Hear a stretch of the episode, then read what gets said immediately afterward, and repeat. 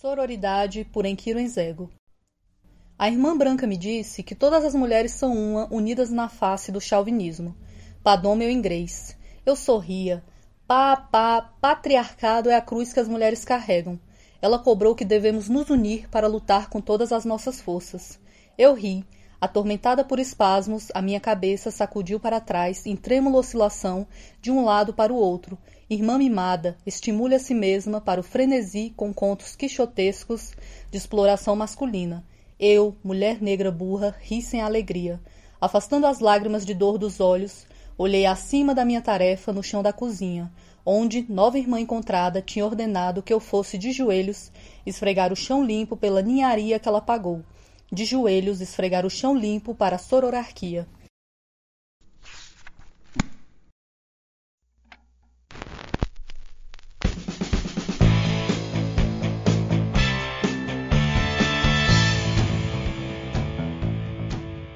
Olá, meu nome é Marcos Carvalho Lopes e esse é o podcast Filosofia Pop. Esse é o nosso episódio número 126 e recebemos a filósofa Aline Matos da Rocha para uma conversa sobre Oyeronki Oyeyumi. Na abertura do episódio de hoje, você ouviu o poema Sororidade, de Incuri Inzego, traduzido e interpretado por Aline Matos. Se liga que o poema vai estar também disponível no nosso site. O Filosofia Pop é um podcast que aborda a filosofia como parte da cultura. Cada 15 dias, sempre às segundas-feiras, a gente vai estar aqui para continuar essa conversa com vocês. Intercalando com nossos episódios normais, de quando em quando vamos apresentar episódios de entrevistas temáticas especiais podcast Filosofia Pop está presente em outros canais da internet. Você pode encontrar os episódios, mais textos e informações no site filosofiapop.com.br. Temos também um canal no YouTube, perfil no Twitter e página no Facebook. No Instagram, nosso perfil é podcast Filosofia Pop, tudo junto. Se quiser, pode também mandar um e-mail para a gente no contato filosofiapop.com.br. Continuamos com nossa campanha de financiamento coletivo no Catarse. A ideia é arcar com os custos de edição e hospedagem, conseguindo um valor maior, podemos melhorar equipamentos e promover a transcrição de episódios. Para isso, assine o Catarse do Filosofia Pop em catarse.me barra filosofia pop. A contribuição mínima que pedimos é de R$ reais mensais.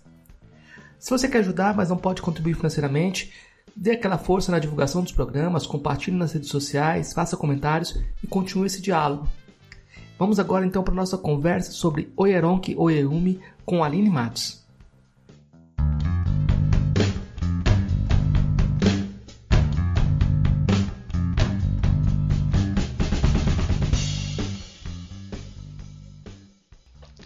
Então, hoje a gente conversa direto de Brasília com a Aline Matos da Rocha.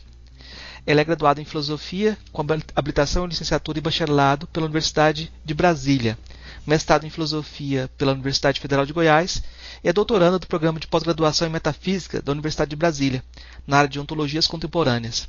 Realiza estudo e pesquisa em Filosofia com ênfase em Ética, Filosofia Política, Ensino de Filosofia, Filosofias Africanas e as intersecções entre filosofia, raça e gênero. Atualmente, ela desenvolve uma pesquisa sobre a epistemóloga nigeriana Oyeronke Oyeyumi, é, orientada pelo professor Anderson Flor do Nascimento. Compõe a coordenação do Núcleo de Estudos de Filosofia Africana da UNB, é membro da Associação Brasileira de Pesquisadoras Negras na área de filosofia africana e filosofia afrodiaspórica e editora associada da Polemos, revista de estudantes de filosofia da Universidade de Brasília. Então, hoje a gente vai conversar com a Aline, né? É, eu vou, vou começar perguntando quem é a Oeron Kiyumi, e eu acho que aí é, junto com essa questão sobre quem é, eu acho que é interessante saber uhum. como que você entrou em contato com a obra dela, né? Ah, sim, é importante a historicidade dos percursos. A Oyeumi tem um livro chamado Jornada pela Academia, um texto pequenininho, Jornada pela Academia. Esse texto está traduzido, ele está publicado lá no site de Filosofia Africana, que é um site gerido pelo professor Anderson Flo, e lá ela fala um pouco dessa jornada dela. Então, a professora Oyeronke Oyeyumi é uma filósofa de é uma filósofa nigeriana de origem iorubá. Ela atualmente dá aula na Stony Brook University em Nova York, mas ela tem uma formação em ciência política na Universidade de Badan, na Nigéria, e uma formação em sociologia na Universidade da, da Califórnia. Né? E aí ela vem pesquisando a questão do gênero, sociologia do gênero, sociologia do conhecimento, E aí é uma das grandes questões que se coloca né, assim, na filosofia, é se ah, a professora Oyeumi é filósofa, tendo em vista a formação dela. Assim, é uma questão que nos nossos cenários brasileiros ela é colocada, mas fora desse nosso cenário brasileiro isso não é levado tanto em conta, né? Essa a postura, a posição da Oyeumi nas filosofias africanas, principalmente na filosofia africana contemporânea, ela já está cristalizada. Ela participa de muitos compêndios, principalmente desses compêndios que fala da epistemologia de gênero em África. Então, a professora Oyeumi ela vem discutindo a questão do gênero. Ela vem documentando é, a construção do gênero na sociedade iorubá, enfatizando que o gênero não é apenas uma construção social, ele é histórico. Já se tornou, Marcos, de certa forma, um axioma de que o gênero é socialmente construído e que as nossas diferenças, as diferenças entre homens e mulheres, elas são localizadas em práticas sociais e não na biologia, ou apenas nas diferenças, das diferenças produzidas pela natureza, né, reduzidas ao natural. E a Oyeumi vem com outra narrativa. Olha só, quando a gente se cristaliza nessa ideia que o gênero é construído socialmente, a gente apaga a história e aí torna essa narrativa universal. Porque se a gente hoje, é uma pergunta basilar que a gente tem que começar essa pergunta digamos assim, metafísica, essas perguntas que começam com o que é, o que eu sou, um pouco isso, né? O que é o ser, e ela, e ela questiona o que é o gênero. A gente precisa começar esses estudos de gênero se questionando o que é o gênero, para a gente questionar o significado do gênero na sociedade ocidental. Porque o gênero se tornou, de certa forma, a nossa moeda de troca. E a gente não questiona essa moeda de troca que a gente utiliza. E aí ela começa questionando. Então, vamos questionar o que é o gênero. E aí, se hoje a gente fizer um curso sobre gênero, é, se a gente começar o que é o gênero, perguntar para uma turma, a maioria das pessoas vão falar o gênero é construído socialmente, é uma construção social. Ponto. É esse axioma que a gente tem. E aí, com isso, a gente esquece de perceber que se o gênero é uma construção social, a gente tem que observar que ele foi de fato construído. Então, na história, existiu um momento que ele não existiu. Se ele foi construído, então existiu um momento na história que ele não existia e ele foi construído. Então, a gente não pode apagar a história.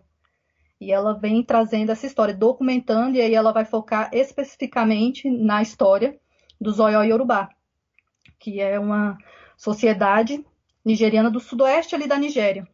E aí ela vai documentar a Yorubalândia, é importante salientar que a Oyeumi, ela própria, é iorubana, né? então ela está fazendo o quê? Ela está documentando a sua própria sociedade. Ela sempre fala que, quando, porque assim, a Oyeumi tem uma formação na ciência política e posteriormente vai para os Estados Unidos e vai estudar sociologia. E aí era uma questão que sempre colocavam para ela, tanto os colegas é, de pós-graduação quanto os professores e professoras porque ela foi para sociologia e não para antropologia, mas também aquela visão, a gente vai falar um pouco da visão. A visão exótica estereotipada de uma pessoa como ela está fazendo sociologia. E aí ela sempre indagava para os professores e para os colegas: o que é antropologia? E aí o pessoal falava: bom, antropologia é a grosso modo, é esse âmbito que estuda os outros. Ela, pois é, eu estudo a minha própria sociedade, é por isso que eu estou aqui na sociologia, né? Não estou na antropologia. E aí ela fala um pouco sobre isso, né? E que ela foi fazer sociologia justamente para pensar essa instituição que é a família. Ela percebeu que na ciência política ela não tinha espaço, ela teve poucos cursos de sociologia da família, pensando a família como essa grande instituição. E se a gente pensar contemporaneamente, a família, ela ainda é o que estrutura as nossas relações. Hoje a gente tem um governo de família. A gente sabe muito bem, né? que a gente tem um governo ali gerido por uma família, né? E como esses discursos da família mobilizam muito. A gente sabe que as últimas eleições, o que esteve mais em voga foi o discurso da segurança e da família. Né? Essa grande instituição e a família nuclear ocidental. Ou seja, com um pai patriarcal, uma mãe subordinada e os filhos também subordinados. Aí o filho que é aquele, o menino e a menina. Essa configuração familiar que a gente tem. Só que se a gente colocar essa configuração familiar para analisar até as nossas relações no Brasil e as relações no continente africano, essa família não se encaixa.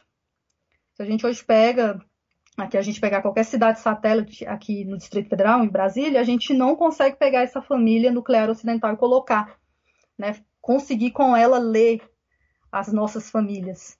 Então, eu interessada nisso, ela foi para a sociologia e também questionando a sociologia, falando que essas discussões de família na sociologia, elas não que ela começa a, de certa forma, problematizar os papéis de gênero, os privilégios.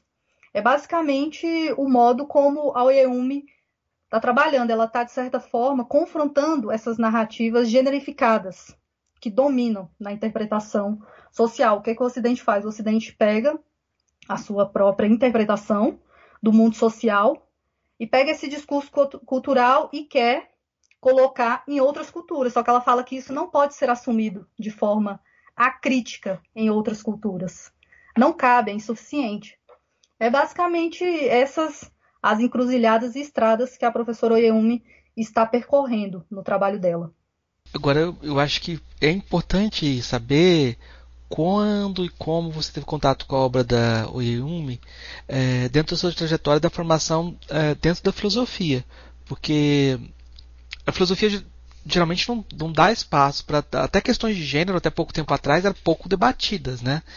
Então você trazer um, uma autora que geralmente é ignorado dentro do espaço da filosofia ou que põe questões que é, essa própria autoimagem da filosofia não, não considera como as mais importantes, é, é, um, é um, uma subversão, né?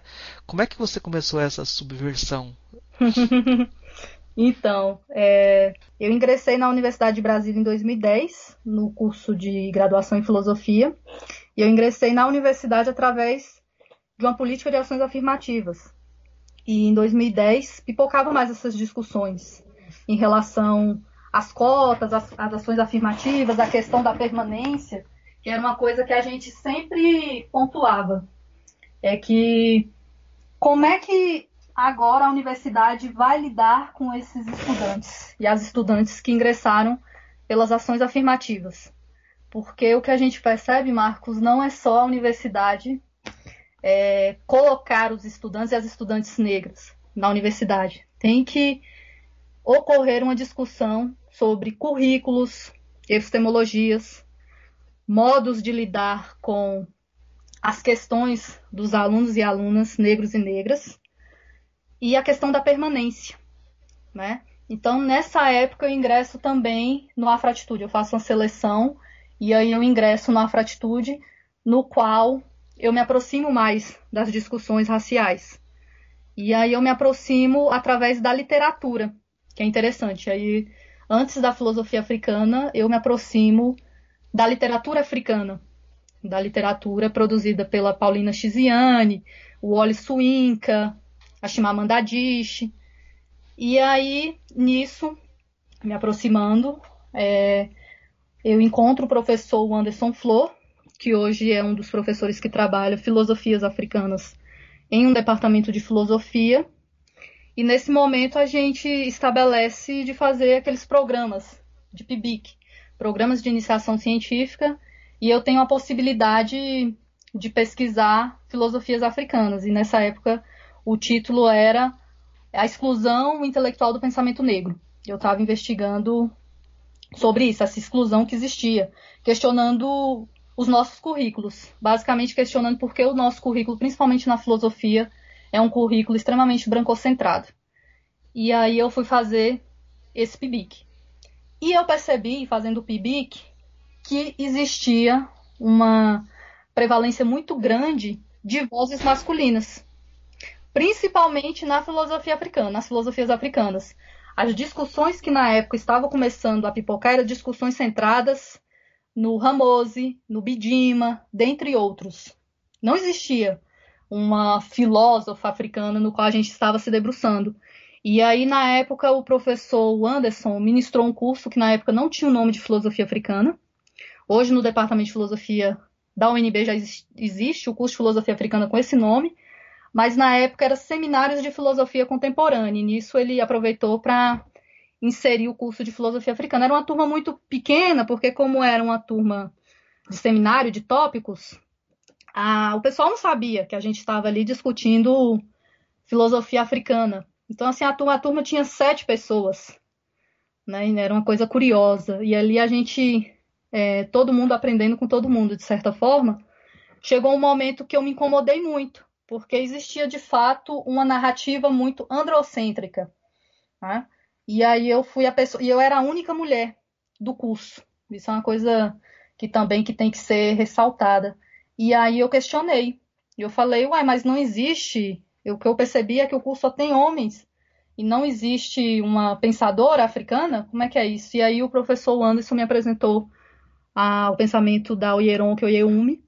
E aí, nessa época, eu comecei a estudá-la, e é uma coisa curiosa, essa coisa da linguagem, que a gente também vai discutir, até pensando na questão da tradução.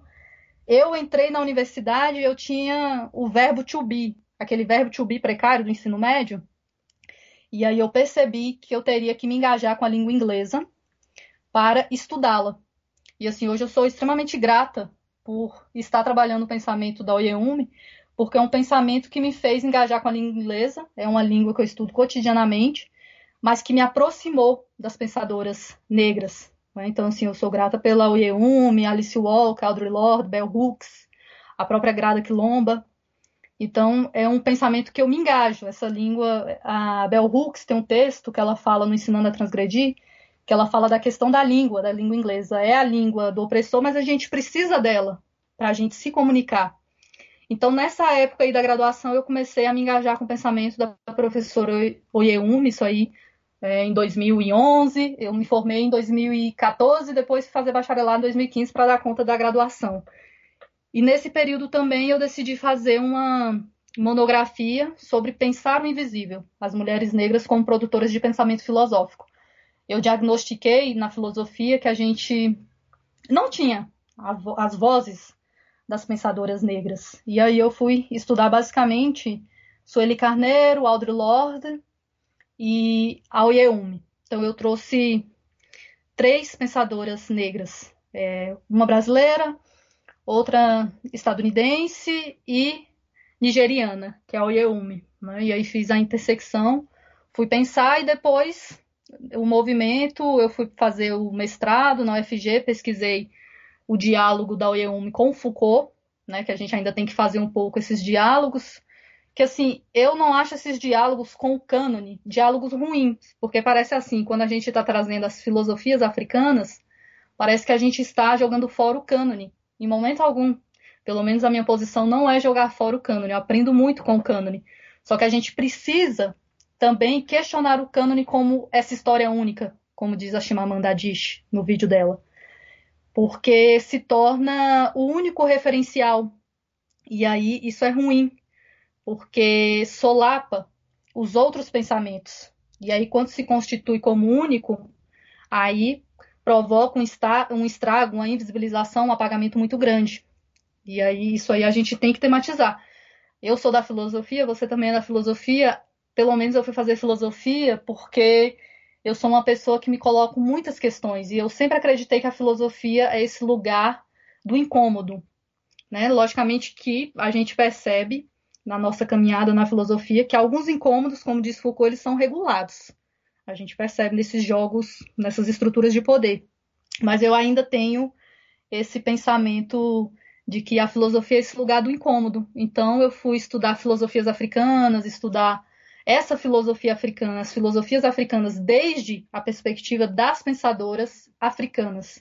Eu pesquiso filosofias africanas desde o pensamento das pensadoras africanas. E aí vai o Yeumi, a Ife Amadiumi, a Inkiro Nzego, a Bibi Bakari Yusuf. Eu trago esses nomes na minha lida com as filosofias africanas.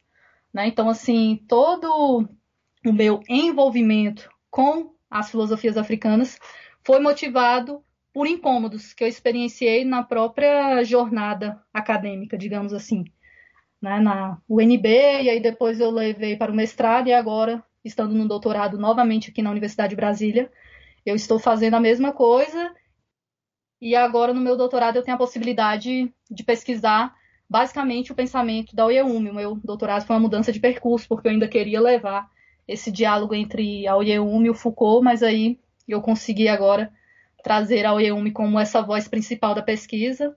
Estou muito feliz com isso, mas basicamente o meu envolvimento com as filosofias africanas desde a perspectiva da Oyeumi especificamente é ela nasceu de um incômodo que eu experienciei a Oyeyumi, quando ela vai fazer pesquisas de campo, né, e ela percebe que o instrumental teórico, os pressupostos epistemológicos ocidentais não seriam suficientes para trabalhar uh, na cultura iorubá.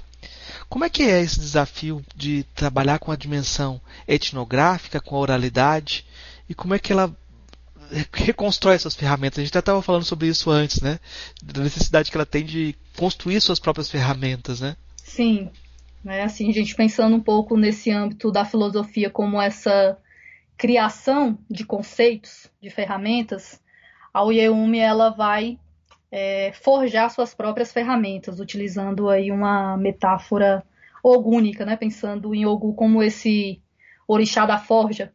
Então ela vai forjar as suas próprias ferramentas, assim a Oyeumi está muito ciente daquela frase da Audre Lorde que tem no Sister Outsider, eu acho que foi traduzido como irmã estrangeira, mas eu gosto muito de traduzir como irmã excluída.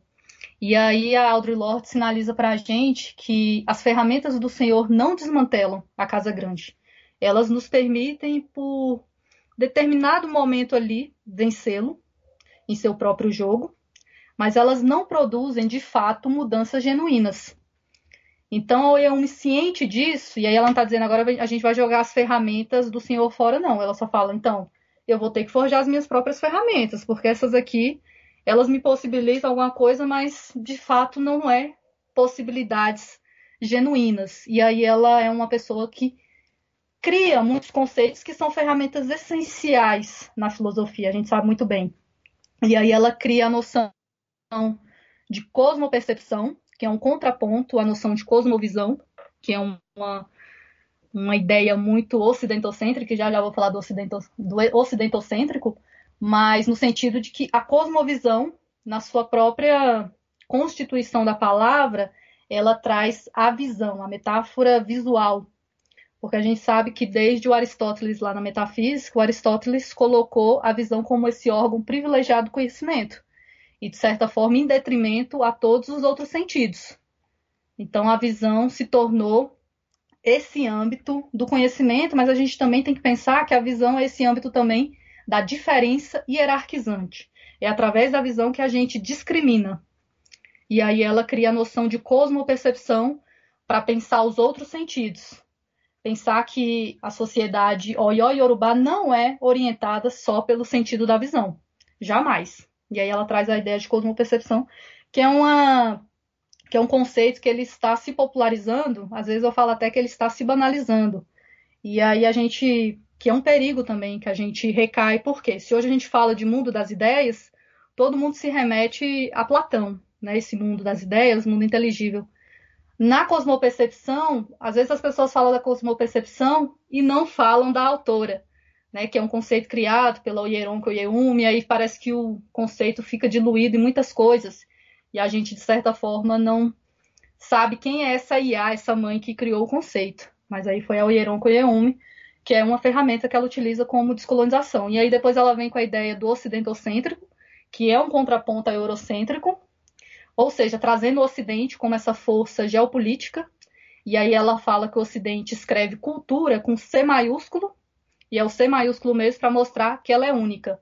Aí ela cria a ideia do ocidentocêntrico. A Eumi não utiliza a ideia de eurocêntrico. E aí ela cria também a ideia da, de oxunismo, que é uma das ideias assim que a gente vem mais trabalhando. Que ela está buscando em Oxum uma ferramenta de descolonização do conhecimento. Né? Então, basicamente, a Eumi cria linguagens, porque ela acredita que a descolonização ela parte principalmente da linguagem. O modo como a gente nomeia as coisas, como a gente utiliza da linguagem. A linguagem é esse instrumento de comunicação. Agora mesmo eu estou falando com vocês, estou usando linguagem. Mas estou falando com vocês, é a linguagem. Então a linguagem é esse instrumento que a gente precisa descolonizar. e ser vigilante com ela também, porque foi através da linguagem que a sociedade Oyo Yorubá foi colonizada. A historiografia dos Yorubás foi escrita de outro modo, e como a linguagem mudou completamente a estrutura Oyo Yorubá. Como na linguagem ela vai avaliar a percepção de gênero e diferença entre os Yorubá? Então, é, a gente aqui tem essa coisa, eu falei no início, né, que a, é, se tornou um axioma de que o gênero é uma construção social e que as diferenças, essas diferenças sociais entre os homens e as mulheres são localizadas em práticas sociais.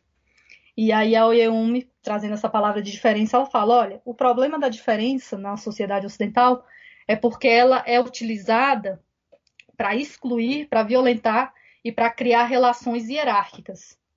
O que não acontecia na sociedade Oyo-Yorubá, e é importante salientar que é a sociedade Oyo-Yorubá pré-colonial, anterior colonização, que ela chama atenção que foi uma colonização que ocorreu ali entre o período de 1862 e 1960, mas aí pensando em períodos formais, né, datados, mas a OIE-1 ela não considera só esse período formal, entre aspas, da colonização, ela traz as narrativas do tráfico escravagista atlântico, que na nossa historiografia isso é deixado um pouco de lado.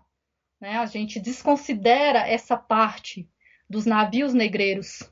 E aí quem faz um trabalho muito bonito em relação a isso é a professora Ana Maria Gonçalves em Um Defeito de Cor, ao trazer a narrativa da Kendê, que a Kendê está contando a narrativa dela desde os navios negreiros, e o quanto os navios negreiros mudam completamente é, o modo como a colonização se dá. É a partir do momento que você captura uma pessoa e coloca no navio negreiro, a colonização começou ali.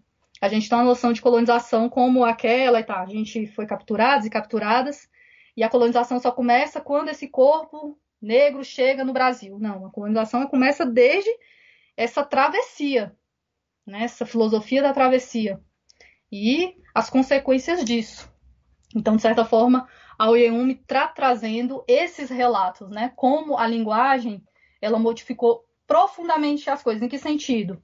Para a Oyeumi não existia na sociedade Oiorubá pré-colonial nomeações de gênero igual a gente tem essa coisa de filha, filho, irmão, irmã, não existia. Mulher, homem, menino, menina. E aí a colonização nomeou toda essa sociedade através do gênero. Isso muda completamente. Por quê? Muda especialmente as estruturas de poder. Porque o poder, ele não estava alicerçado em um corpo. Porque olha só, quando a gente nomeia um homem, vamos colocar agora, a gente está nomeando, o Marcos é um homem a gente está visualizando o corpo do Marcos. Então, o Marcos é um homem que tem determinado órgão sexual, eu sou uma pessoa que tem um determinado órgão sexual, e isso confere papéis, prestígio ou lugares na nossa sociedade. Na nossa sociedade, a gente ainda tem a noção de que o falo fala. A voz de um homem tem mais peso do que a voz de uma mulher. Pensando basicamente nisso. É por isso que é The Invention of Women, a invenção das mulheres né? Porque, de certa forma, para Oyeun, tornar-se mulher é ser o outro. Esse outro que é subordinado. E isso aí muda completamente, porque uma coisa que ela está sinalizando é como, é como é que na historiografia anterior à colonização a gente não tinha essas nomeações de gênero. Então, quando a gente faz a tradução, a gente começa a traduzir que os postos de governância automaticamente eram ocupados por homens, como a gente faz isso? Quais os critérios que a gente utilizou se lá a gente não conseguia, não tinha as designações de gênero? Mas aqui no Ocidente a gente tem muito nítido o quê? Se eu falo hoje, Marcos, a gente vai dar uma aula sobre pensar o corpo político. Jamais a gente associa esse corpo político ao corpo feminino. Se a gente falar assim, Marcos, agora a gente vai falar sobre gangues, automaticamente as pessoas vão pensar nas gangues como um corpo negro, esse corpo que a gente fala assim, agora a gente vai pensar sobre a violência. Aí a gente associa a violência a determinado corpo. Essa coisa que a gente fala muito no Brasil, principalmente agora na pandemia, que a pobreza ela tem cor. Né? Então, um pouco isso. E aí a linguagem, ela traz muito isso. A gente percebe que a linguagem, ela generifica e racializa. Então, basicamente, a EUME, é, mais do que pensar gênero, ela está pensando sobre generificação generificação como um processo inerente nas nossas relações sociais, em que, em que todos nós, todas nós estamos implicados nele. Em algum momento, eu vou fazer um processo de generificação, Marcos também. Então, um pouco isso, os nossos ouvintes e as nossas ouvintes vão fazer. A gente, nós estamos implicadas nesse processo de generificação. Né? Então, ela está, de certa forma, pensando a linguagem nesse sentido. Eu acho que é, talvez a gente tenha que voltar um passo atrás ou que perguntar mais sobre como é a família Yorubá, porque você está falando de uma ontologia relacional, não é separar um, um, um termo e dar o significado dele isolado, né? Você está falando dessa construção, construção relacional das, das próprias posições, né? Uh, eu queria que você comentasse um pouco sobre isso, porque eu acho que isso modifica bastante o jogo, não é? Sim, a questão das famílias é muito importante porque quando ela traz a interpretação das famílias, especificamente das famílias iorubanas da Yorubalândia, ela está mudando sim esse jogo em que sentido? Ela começa a questionar a instituição do casamento, da maternidade, as linhagens. O que ela está pensando é que essa família iorubana, as famílias africanas, né? Mas assim, vamos focar aqui no, nos Oió ela não é uma família nuclear ocidental, ela não tem essa configuração. Isso foi o que assustou muito a professora Oyeumi quando ela chegou nos Estados Unidos. As pessoas falando dessas configurações familiares e ela falava assim: então, mas eu venho de uma comunidade que as configurações não são essas. E ela, nesse texto, Jornada pela Academia, ela sempre sinaliza que a voz dela era muito invisibilizada. Mesmo quando estavam discutindo o continente africano, ela, como uma pessoa africana, ela era desconsiderada e ela logo percebeu que para o conjunto epistêmico do Ocidente, as falas, a voz, a episteme africana, elas não contavam muito para teorizar essa condição humana.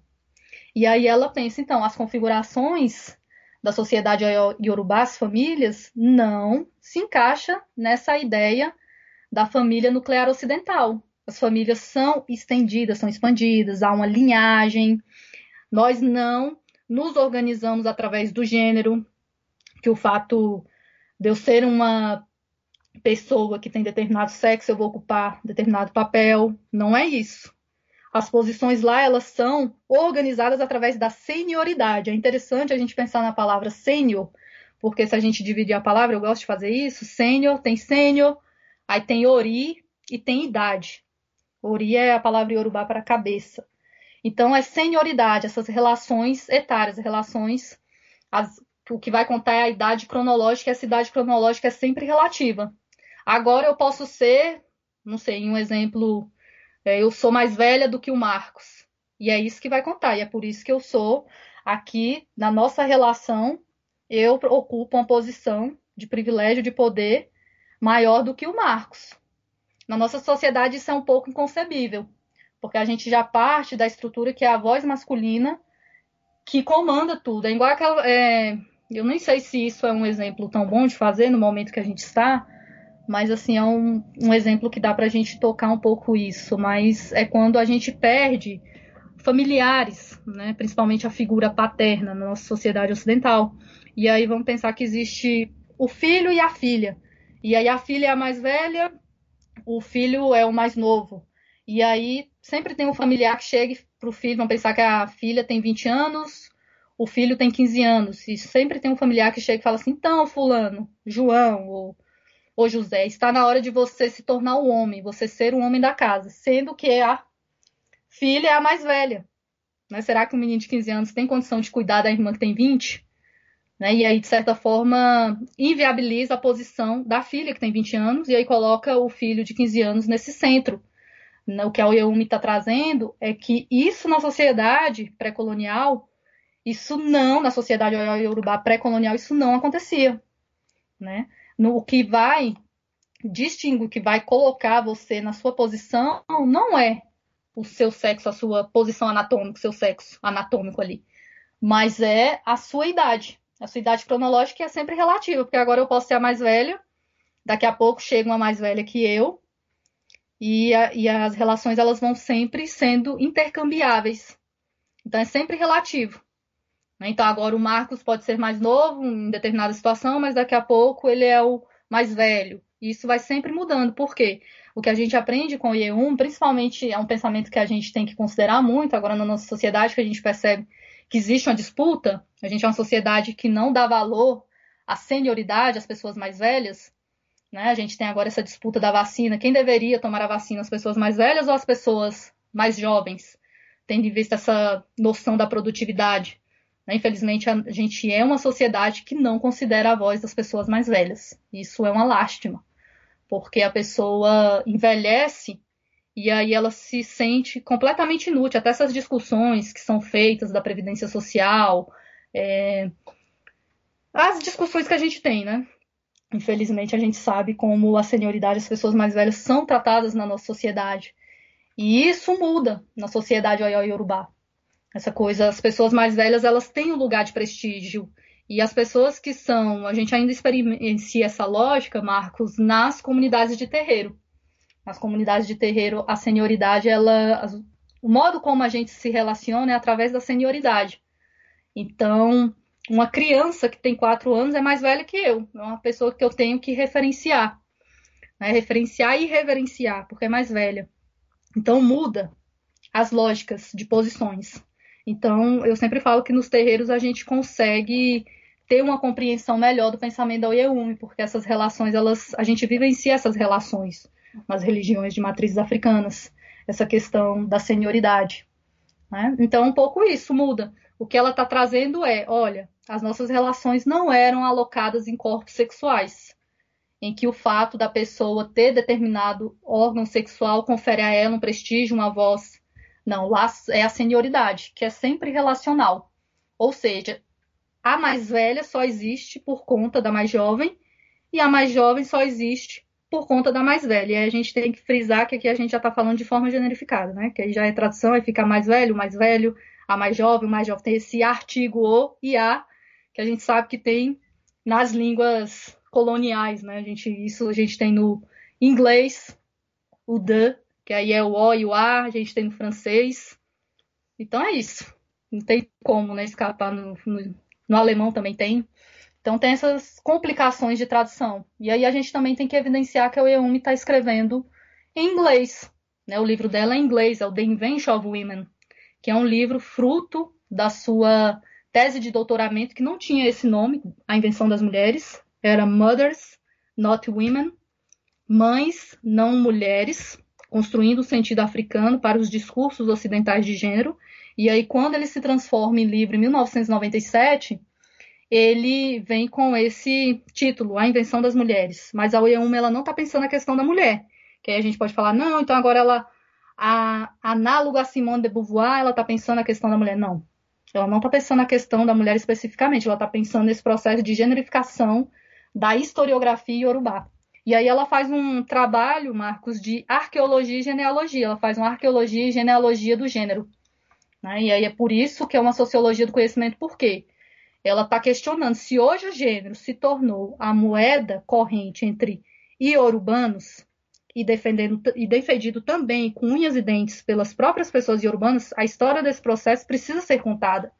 Porque, assim, a gente tem uma grande, uma vasta crítica ao pensamento do Ioumi e de pessoas também nigerianas. A gente tem a Bibi Bakari Yusuf, é, a própria professora Rita Segato, que é um texto que mais que a gente mais discute aqui no Brasil.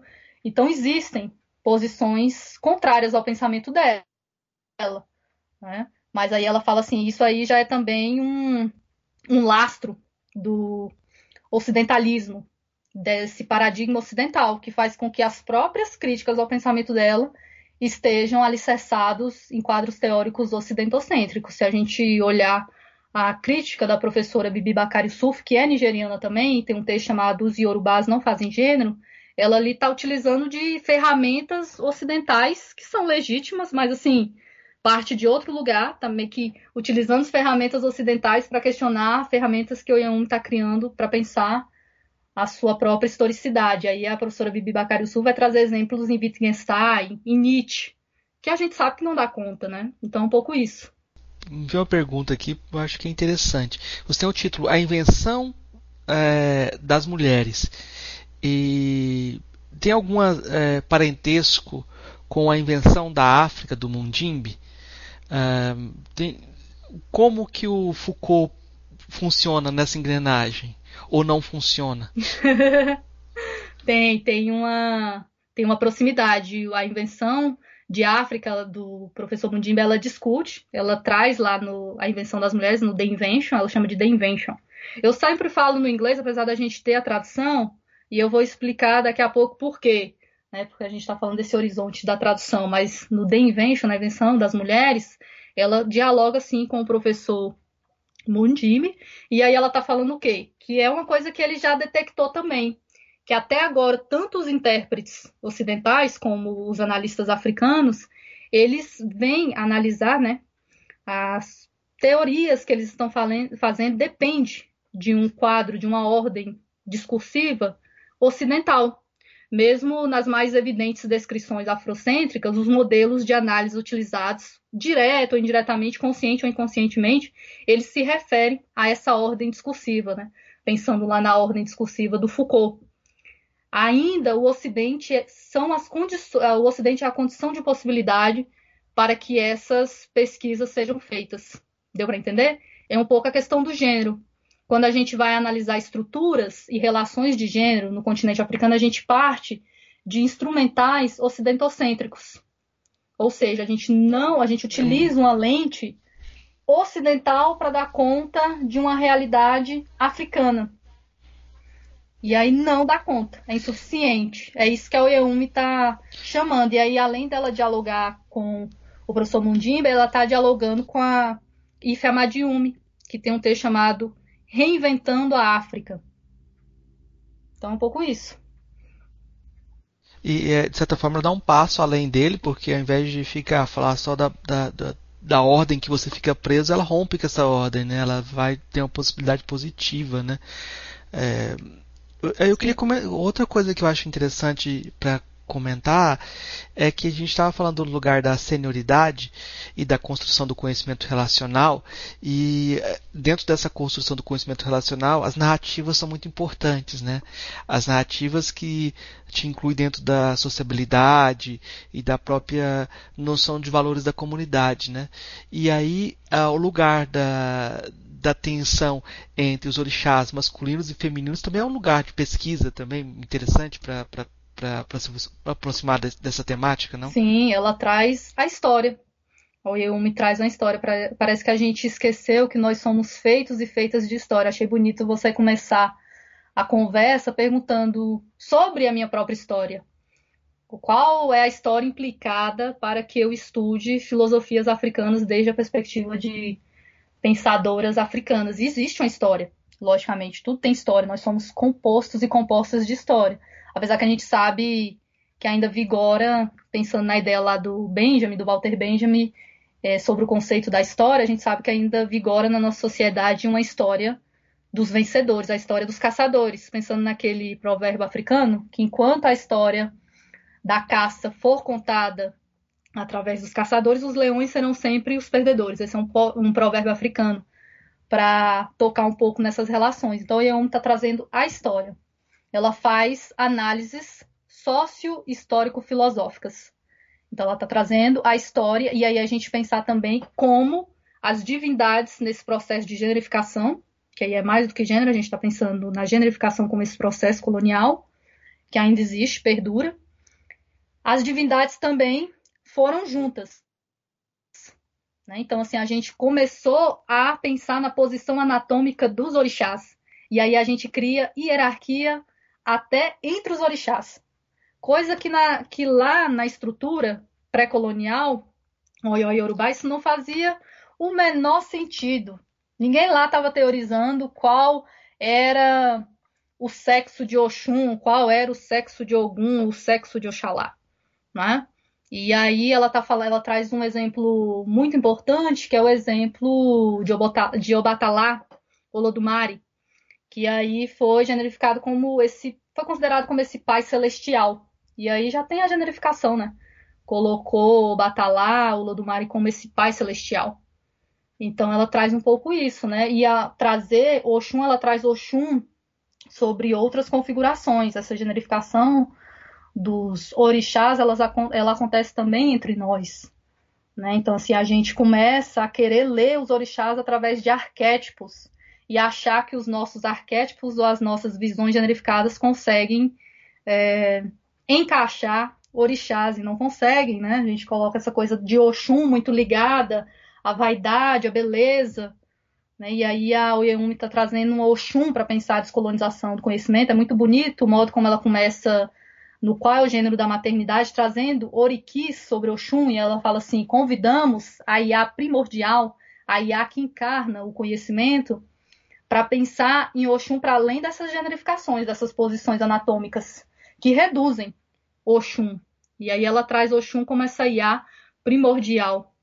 Né? Então, assim, essa generificação, Marcos, infelizmente, acontece até nas religiões. Você, você é, trouxe que o título da tese era é, Mulher não, Mãe sim. E é isso, mães né? não mulheres. E aí eu vou te perguntar.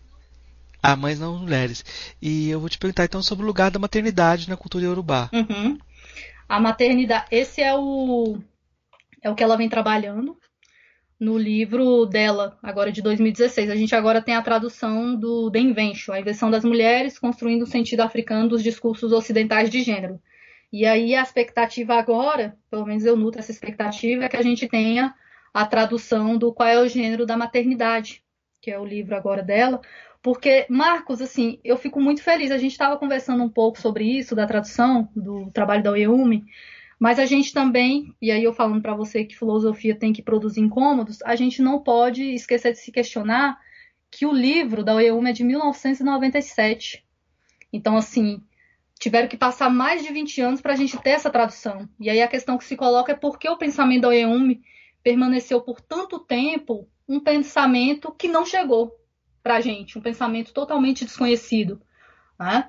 Então, assim, essa tradução ela é um divisor de águas mas ela também atesta a força do racismo epistêmico. Então, assim, depois de passado mais de 20 anos, que a gente tem a tradução do The Invention. E então isso atesta um estado das coisas, porque se a gente pensar nos problemas de gênero, que é um livro muito utilizado em qualquer curso sobre gênero acadêmico ou não, o, e aí eu não gosto de falar nem problemas de gênero, porque a Butler não escreveu problemas de gênero, como é, sinaliza a Tatiana Nascimento, ela escreveu foi o Gender Trouble, e aí, por isso que eu falo dessa questão da tradução.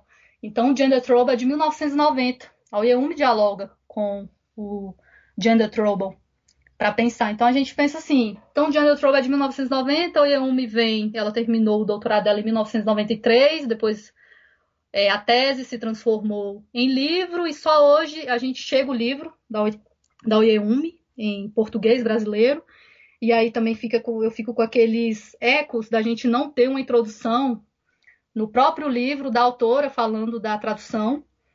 E porque a gente tem essa introdução da Grada Quilomba no Memórias da Plantação, ela trazendo alguns problemas de tradução. Então, assim, a minha expectativa é que quando a gente tiver o qual é o gênero da maternidade, a gente mude um pouco essas configurações, porque seria interessante a gente ouvir a própria autora sobre a sua própria tradução.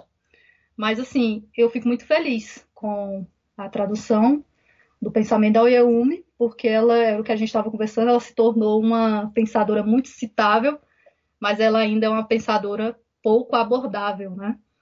Então, assim, todo mundo cita um pouco a Oyeumi, mas é preciso que a gente mergulhe mesmo no pensamento dela, até para a gente pensar essa questão da maternidade, que é uma instituição hoje, assim, a gente pensando no Ocidente, e aí pensar em maternidade já é pensando na linguagem ocidental. A gente sempre fica capengo com a tradução. É igual a questão de Iá. Iá foi traduzido como mãe. E aí é uma tradução ruim, porque o que a Oyeumi está salientando é que, infelizmente, na nossa sociedade, a maternidade é vista como esse peso. Eu acredito que as pessoas que têm uma leitura da Simone de Beauvoir, do segundo sexo, a Simone de Beauvoir ela se colocava como uma pessoa completamente contra a maternidade. A maternidade como esse peso, como esse lugar de mais subjugação para as mulheres. Né? E aí a Oyeun está falando, olha só, a maternidade para nós, Yorubás, ela é um lugar de prestígio. a mãe ocupa o lugar de prestígio através da mãe, da IA, que todas as outras relações elas são desenvolvidas, desenroladas. Então ela traz essa coisa da maternidade, querendo de certa forma é, salientando que a maternidade se tornou essa instituição generificada, ou seja, a mãe assume um papel muito ruim na nossa sociedade. Então, assim, a gente que é do âmbito universitário, é, a gente já escutou alguns relatos que falam assim: olha, tem orientador que não gosta de orientar mulheres porque elas engravidam no processo. Ou então, se for em uma entrevista de emprego, um homem e uma mulher, eles vão é, contratar o homem porque tem um receio que a mulher tem os filhos, e aí ou ela vai engravidar no processo, aí tem a licença maternidade, enfim, é mãe. Mas aí a gente não percebe que nessa relação e fica essa coisa do peso, né? A mãe que carrega todos os pesos. Mesmo se o cara for um pai, não, mas aí é de boas. Mas não, ela é mãe, ela que vai ter que faltar o serviço para cuidar das crianças. E aí a Oyeumi está trazendo outra noção de maternidade, que não é essa noção generificada, porque mãe fica muito com essa coisa é, presa, essa instituição que se tornou essa instituição patriarcal. E aí ela traz outra configuração, por isso que no livro ela questiona qual é o gênero da maternidade. E aí ela muda as narrativas em relação à mãe. E aí eu falando da questão da tradução, tem algumas coisas que com a tradução a gente perde. Se a gente pensar na palavra inglesa mother, e aí a gente pega esse M e coloca entre parênteses, sobra o outro, other. Aí a mãe como outro. E na nossa sociedade a mãe ainda é esse outro. É nesse sentido. Eu tô pensando um monte de coisa aqui, tenho que articular uma pergunta. esse, é, esse é o problema da Neume. Ela deixa a nossa cabeça de cabeça para o ar, assim. Ela faz isso, assim, ela modifica o modo como a gente pensa. E eu acho isso muito bonito. Né? Ela coloca mesmo, ela é capaz de dinamizar o nosso pensamento para começar a pensar outras formas, outras configurações, outras ontologias. Ela nem pensa a epistemologia separada da ontologia, ela pensa numa epistemontologia. Né? Então, isso é bom.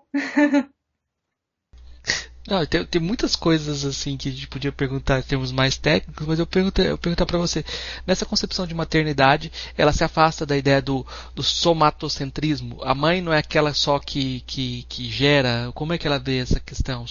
Uma curiosidade. Ah, Porque eu sei que para o pai em sociedades africanas não é necessariamente aquele que não é uma coisa, não tem essa dimensão biológica, né? É, o pai ele ocupa ao, ao contrário da nossa sociedade, o pai nas sociedades africanas eles ocupam um papel secundário e é por isso que é tão triste colocar o Lodumare ou Batalá como esse pai celestial, porque aí tra traz a questão do pai. E aí já é generificado, né? Essa posição do pai. Mas ela essa coisa da soma, e aí só para explicar um pouco para os nossos ouvintes, as ouvintes, soma é a palavra grega para corpo.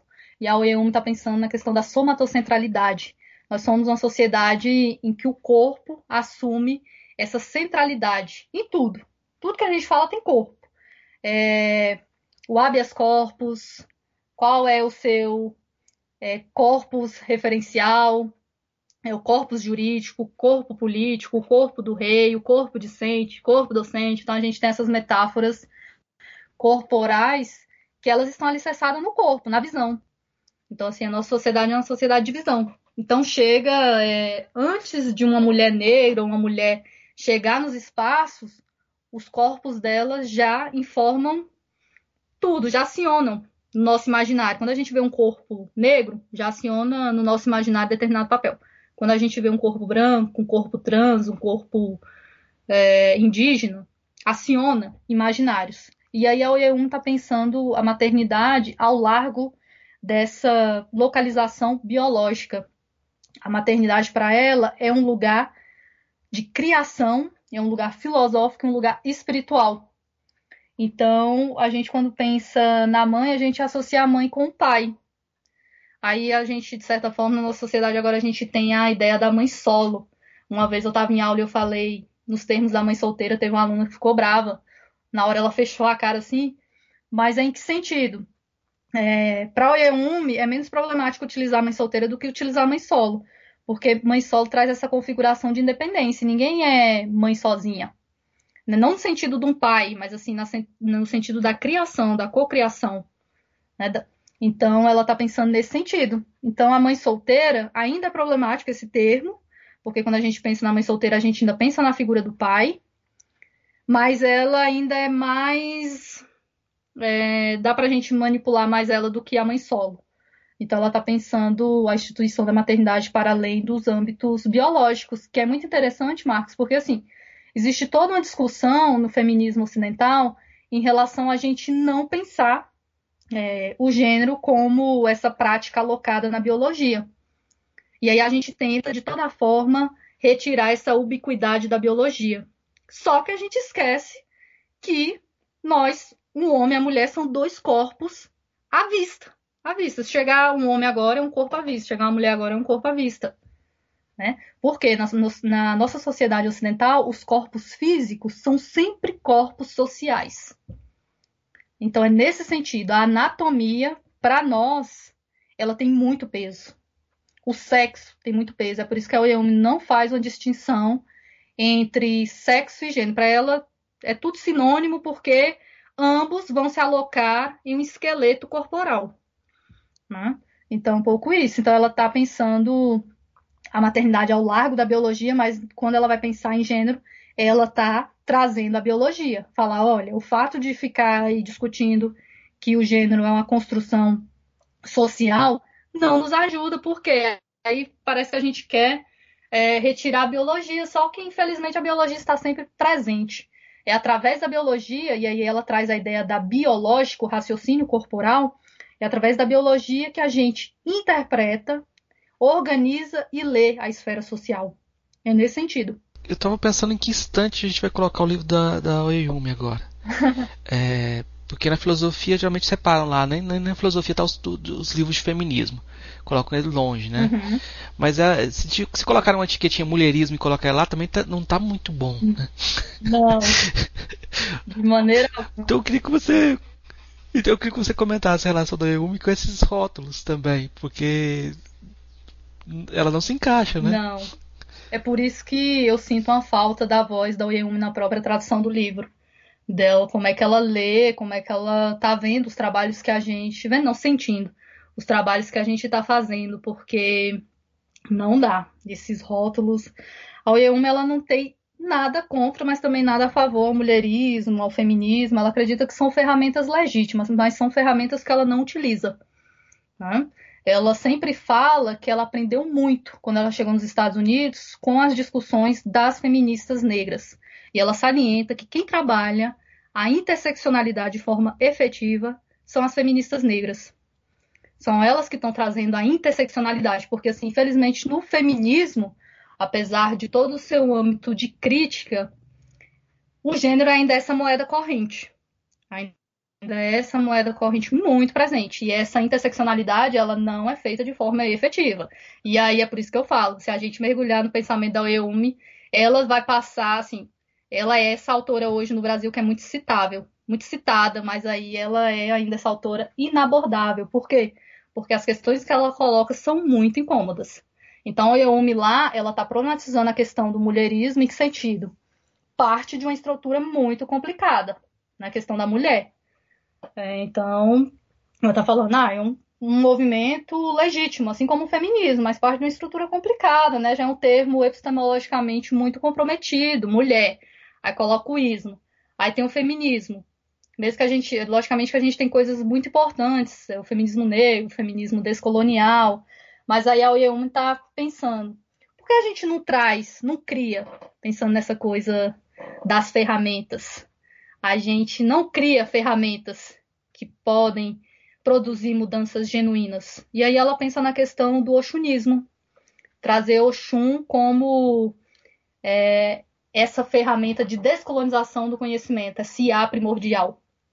E aí é por isso que ela não se diz nem mulherista nem feminista, ela se diz oxunista. Ela está trazendo Oxum para pensar essas configurações de conhecimento e descolonizar o próprio conhecimento. Porque o que ela percebe? Infelizmente, Marcos, a gente ainda é uma sociedade que é muito presente o racismo religioso. Não é tranquilo, a gente estava conversando anteriormente, não é tranquilo na nossa sociedade é, ser pessoas que caminham com contas, né? ser pessoas de axé. A gente ainda enfrenta uma sociedade, as instituições educacionais, ainda existe todo um racismo religioso, as instituições trabalhistas.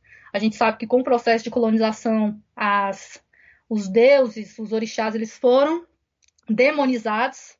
E nessa seara aí, Exu foi, Oxum foi, Oxalá foi, Ogum foi. Então ela fala assim, então vamos começar a pensar essas configurações de poder através de instrumentais ancestrais, e aí ela traz a nossa ancestral Oxum para pensar outras configurações de poder. E aí ela não vai pensar através do mulherismo, nem do feminismo, ela traz Oxum, é através do Oxunismo. Ela cria os seus próprios conceitos, suas próprias ferramentas. Tem algo, algo bem interessante no trabalho da Oyumi, que é essa também dificuldade de abordar também, uh, em que dimensão ela é prescritiva, é, descritiva, em que dimensão ela é prescritiva, em que dimensão ela é normativa, porque ela está tá falando de uma sociedade localizada no tempo, no espaço, mas a abordagem dela abre espaço para transformação e para um questionamento do que está acontecendo agora, né? Como é que você vê essa posição? Pois é, a gente que já começa a ver tudo através das nossas lentes também, que aí a gente coloca a prescrição, a descrição, a normatização. A EUM ela não pretende fazer é colocar o trabalho dela nesses âmbitos de ser prescritivo, descritivo ou normativo. Ela, ela se coloca como uma pessoa que está escavando os saberes, ela está trazendo um mundo iorubá que foi subjugado pelos processos coloniais, e aí ela é mais como, ela tá trabalhando como uma, uma arqueóloga de nós mesmos e mesmas. Meio que isso, uma arqueóloga e uma geneal, faz uma genealogia da sua própria história. Então, isso ela não está sendo prescritiva ou normativa, ela está denunciando um estado de coisas.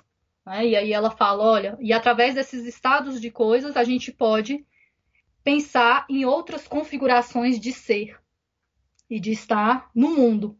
E aí, uma coisa que sempre coloco é falar assim: ah, parece que a Oeumi está se voltando, está voltando o seu sentir para o passado e esquece do presente. Não, ela não faz isso. Ela está só pensando que essa história, Oyo Yorubá, ela foi enterrada e ela está escavando essa história, que ela gosta de pensar, estou descavando os saberes subjugados e trazendo para a gente pensar as nossas configurações. E aí, por isso que ela sinaliza que hoje na Nigéria, a gente tentar analisar a Nigéria as configurações de casamento, de maternidade, de família, só através das configurações ocidentais, isso não dá certo. A gente caminha pouco com isso. Porque mesmo com toda, todo o processo colonial, a colonialidade que ainda persiste nas comunidades nigerianas e africanas, há resistência essa coisa, né, que a gente, se a gente pensar um pouco em Foucault, que é, onde existe também lugares de poder, existem os espaços de resistência. Então, esses espaços de senioridade, bem ou mal, eles funcionam, né? E a gente percebe isso mais nas intrafamiliares, né? Essas configurações intrafamiliares. Então, ela está trazendo isso para pensar as próprias famílias e dizer que só o Ocidente, as ferramentas do Ocidente não conseguem é, pensar futuros para sociedades iorubás. Eu acho que é muito, muito é, tem muitas coisas que podem ser desdobradas, por exemplo, quando você pega lá o Hegel, o Hegel pega parte da família e o sair da família, como a criação da autonomia e a criação da, da autoridade semântica, né? E quando você pega parte de perspectivas africanas, esse sair da família, numa família estendida, é, romper com a família não significa um sinal de conhecimento, mas você vai romper com a própria cultura, né? Não, não faz muito sentido o reconhecimento dessa pessoa como alguém que tem saber, né? Então, parece que você precisa realmente de um outro vocabulário para jogar o jogo, senão a gente vai ficar repetindo. Mas eu vou, eu vou acabar repetindo mais um só porque eu quero é, rasurar algumas aproximações. E a, o, a outra aproximação que podem fazer e que eu acho que também não é legal é com a perspectiva queer, né? Como que, como que você vê essa aproximação também? São sempre aproximações complicadas. Porque a gente vai partir do gênero. Né? E aí são configurações que o pensamento da Oyeumi são configurações que, se a gente colocar no termo da Oyeumi, é, se torna o lugar da polêmica, porque são configurações que o queer não dá conta, né? Essa coisa da. Eu estava uma vez conversando com o professor Anderson, a gente pensando algumas coisas, e assim, também o quão a gente, é, sem a gente ter essa criticidade das próprias ferramentas, a gente faz estragos com as ferramentas. Eu gosto muito de um provérbio africano que fala que a, a espada ela não poupa nem o próprio ferreiro. Né? Nesse sentido, se você não manuseá-la com cuidado, ela vai te cortar. Não adianta você ser o ferreiro. Então é um pouco isso, assim, a gente às vezes se perde. A gente, eu estava conversando uma vez com o professor antes e a gente estava lendo um trabalho em que um rapaz ele estava querendo analisar as comunidades, as religiões de matriz africanas através da ferramenta queer, do pensamento queer. E nisso o, as religiões de matriz africanas configuraram como esse espaço da exclusão, das políticas de exclusão, de um espaço totalmente transfóbico, e o caminho não é esse. Tá? Então, assim, é complicado se a gente não tomar cuidado com as ferramentas, e a OEUM está sempre sinalizando isso, a gente não tomar cuidado com a ferramenta, a faca, que é uma ferramenta muito importante, nenhuma casa existe sem faca, mas se a gente não tomar cuidado, a faca vai nos cortar. Porque ela, a ferramenta ela também é uma arma, né? Então, um pouco isso, assim, no âmbito do QI, ele não dá conta do pensamento da Oyeume e a Oyeume se afasta dessa discussão. A Oyeume é uma pessoa que ela conhece todas as críticas em relação ao trabalho dela e existem várias críticas desde o pensamento QI acerca do pensamento da Oyeume. E ela dialoga com essas críticas, né? Mas ela fala, olha, mas o lugar que eu estou partindo é um outro lugar.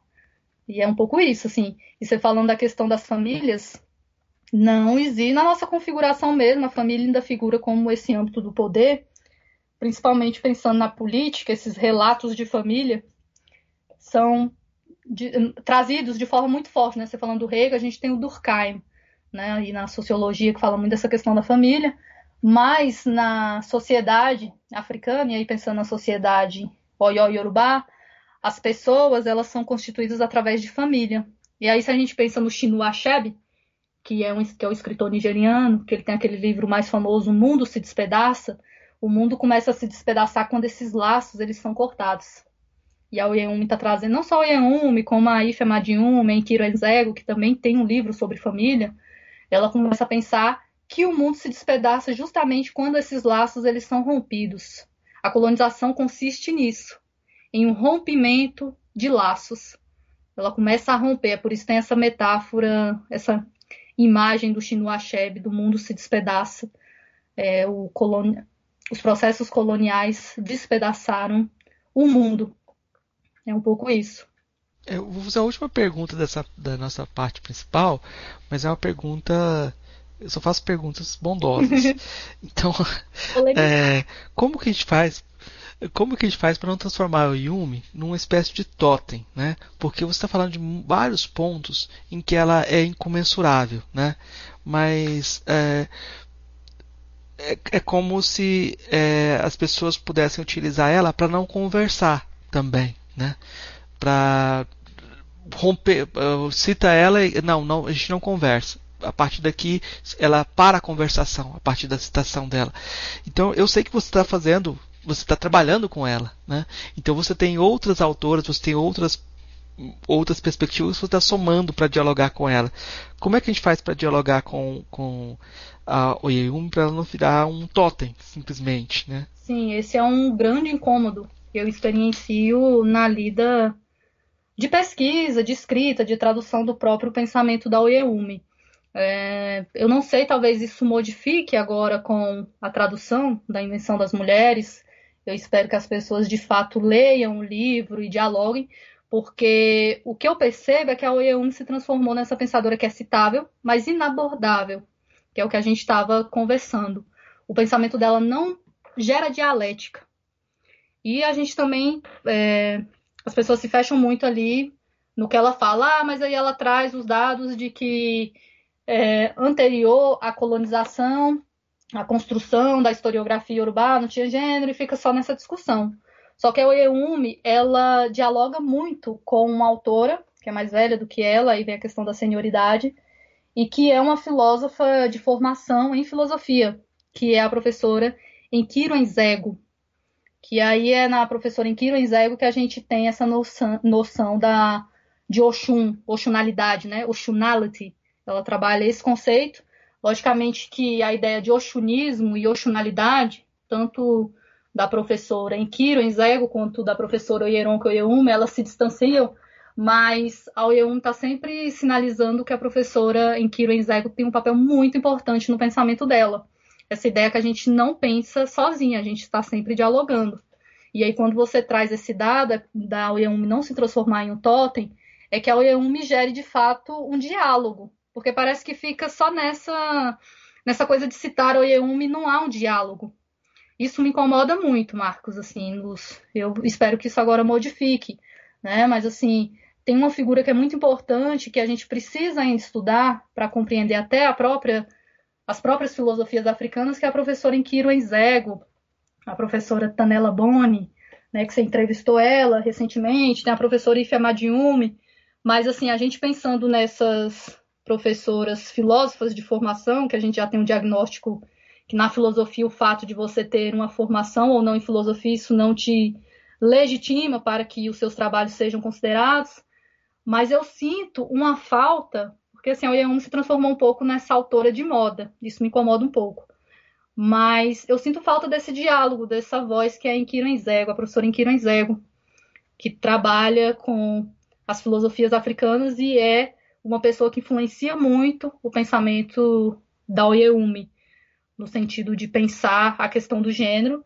E ela é uma artista também, e ela que faz a capa do livro do The Invention of Women, pensando essa coisa do Ocidente como esse grande espelho. E aí ela tem essa ideia do espelho, espelho meu. É muito interessante. É por isso assim, eu acredito que é importante a tradução para ver se a gente gera uma dialética no pensamento do Oyeumi. Eu sinto falta disso. Esse diálogo maior, esse aprofundamento no pensamento da Oyeumi mas ao mesmo tempo eu sinto falta da voz da Oyeumi nessa tradução, né? No sentido de a gente saber o que ela pensa dessa própria tradução, porque a Oyeumi tem a tradução como um horizonte epistemológico, a gente tem que estar sempre problematizando. A tradução ela não dá conta de tudo, né? Mas ela é importante porque é o espaço que a gente tem para dialogar. E eu espero que essa, esse totem da professora Oyeumi ele seja rompido com essa tradução que agora chega para a gente. E aí a gente tenha leituras e que esse âmbito do incômodo, porque aí eu acredito que as pessoas vão se incomodar demais com o que a OEUM traz, porque ela incomoda muito. A gente tinha conversado anteriormente sobre a ideia da sororarquia, que é uma ideia que ela trabalha, que vem da professora Enkira Enzego. A professora Enkira Enzego tem um poema muito bonito falando da sororarquia, e aí eu quero ver como é que as pessoas vão lidar com essas discussões. E aí agora que a professora Enzego e a professora Oyeumi está trazendo para a roda que a sororidade de fato é uma sororarquia. Então, assim, pensando nessas configurações de irmandade, que aí já é generificada, a gente não pensa nem na noção de mãe, a gente pensa na noção de irmã, sister. E aí não dá tão certo, não, porque de fato essas relações aí de sisterhood, sororidade, elas são relações de sororarquia. E aí ela traz outras configurações, porque a gente não pensa nas relações através da mãe, da Iá, que é um pouco, a gente vê isso no espanhol, até entre nós, a comadre. Eu falar assim, eu vou ali visitar a minha comadre. E se a gente pensar é com madre. Né? Então, assim, eu espero. Eu sou uma pessoa que estou aqui esperando, estou fazendo os meus trabalhos, mas também aguardando como é que o trabalho da OEUM vai reverberar agora com essa tradução, como é que as discussões vão ser feitas, quais são os incômodos. E é isso, eu adoro incômodo, eu acredito que a filosofia ela serve para incomodar. E a eu me incomoda muito. Se a gente lê com bastante profundidade, mergulhar no trabalho dela, ela incomoda muito. eu, eu queria só é, lembrar que às vezes você tem um uso da Oeumi que é bem é, problemático no seguinte sentido. Não, é, questões de mulher, não tem, não tem esse problema em África, não. Uhum. A gente não tem esse problema porque nem, nem, é, nem essa questão não existe. É, parece ter a mesma posição de não conversar sobre questões que uh, eu ouço de alguns uh, algumas pessoas africanas que falam assim, não, a mulher tem o seu lugar. São coisas bem distintas, né? Porque um vai falar assim, a mulher tem o seu lugar. E outro vai falar, não, não existe esse problema. Mas aí não você você é, fala como se não tivesse problema nenhum, né? E eu acho que isso é totalmente uh, o o, o, inverso do, do, da problematização que ela está tá tentando construir, né? Exatamente, né? O fato, assim, eu estou sempre sinalizando, às vezes parece que não, né? Mas sinalizando que o fato de Oyeumi trazer um pensamento anterior à colonização não a exime de refletir e problematizar as atuais condições das mulheres africanas. O que a autora está sempre salientando é que somente o gênero ele não dá conta, porque essa configuração do gênero não dá. A gente precisa é, compreender como corpos e história eles se entrecruzam para construir essa historiografia urbana. Né? Então, o que a Euni está falando, não. Infelizmente, o gênero já chegou, a gente lida com os processos coloniais que a colonização deixou e ainda deixa, e elas estão presentes na nossa sociabilidade. Mas aí é importante também a gente olhar para a nossa própria historiografia é aquela ideia de que para a gente compreender as estruturas de gênero, as relações de gênero, a gente tem que começar com a África, com o continente africano. Eu acho que o pessoal vai ficar ansioso para que você publique logo sua dissertação de mestrado, publique, uh, termine o doutorado e e disponibilize esse debate todo e para mais conversas também. Eu vou partir para as três questões que a gente faz para todos os convidados, que são questões também bem simples. Né? A primeira delas é aquela que você, como professora, sempre tem que responder, que é o que é filosofia? Eu considero a filosofia como esse lugar de produção de questões. Para mim, filosofia é isso, sem querer reduzi-la, que a gente ainda não sabe o que é filosofia. Por isso que ela é uma questão. eu penso assim, né? Eu sempre coloco para os meus alunos e alunas, eu sou professora de educação básica de filosofia, eu sempre coloco a questão que é filosofia. E aí eu sempre falo, gente, eu vou trazer a etimologia aqui da palavra, a etimologia grega, mas aí eu quero dizer que a etimologia é grega, a prática não. E aí a gente gera uma discussão, mas eu sempre coloco a filosofia como esse lugar das questões é uma produtora de questão. A, é, uma das características da filosofia, para mim, são os problemas que ela nos coloca e nos deixa. Então, para mim, filosofia é esse âmbito de problemas, de, de colocar problemas e colocar questões e questões que não necessariamente necessitam ser respondidas. Porque o que mobiliza a filosofia é a gente estar sempre na busca dessa resposta. Porque na hora que a gente tem uma resposta pronta, parece que a busca meio que acaba e a gente deixa de pensar sobre as coisas. É a ideia do quando a gente coloca o que é gênero e aí a gente responde sistematicamente de que é uma construção social. E aí pronto, se cristaliza nisso e a gente não começa mais a questionar o gênero e se torna uma concepção, um conceito, uma prática que vai sendo diluída e a gente não reflete mais sobre ela. Então, para mim, a filosofia é esse lugar das questões. É, você tem uma concepção subversiva da filosofia. é, o, a segunda questão é qual filósofo ou filósofo mais impressionou daqueles que você conheceu pessoalmente? A própria professora Oyeum, eu a conheci aqui em Brasília. Ela veio num seminário de perspectivas decoloniais que teve aqui na Universidade de Brasília. E aí ela fez uma fala sobre saberes subjugados, escavando saberes subjugados. E aí eu a conheci e troquei algumas palavras com ela. Na época eu fazia o mestrado na UFG em Goiânia. E aí eu falei para ela que eu estava estudando o pensamento dela através do Foucault, né? History of Sexuality, né? A história da sexualidade. Ela ficou assim meio espantada, mas aí a gente ainda trocou é, algumas palavras, a gente se comunicou um pouquinho e eu fiquei muito feliz né, com a professora Euma. Ela é muito generosa epistemologicamente, na questão da escuta. É uma coisa que a gente estava discutindo, né, Marcos? Você tem um trabalho muito bonito, que é o trabalho de entrevistar filósofas, filósofos africanos e africanas, e aí a gente fala um pouco dessa generosidade que existe né, na, na ideia de conversar, de dialogar sobre o que a gente está produzindo. Eles gostam muito do que a gente tá, está fazendo, né? Tem essa escuta generosa, essa escuta epistemológica e afetiva. E aí eu tive o prazer de conhecer a professora Oyeumi pessoalmente. E qual a filósofa ou filósofo favorito? Ah, é. Eu gosto muito. Pode ser só uma? o tanto que você achar que entra nesse, nesse panteão dos favoritos aí. Os top 10, né?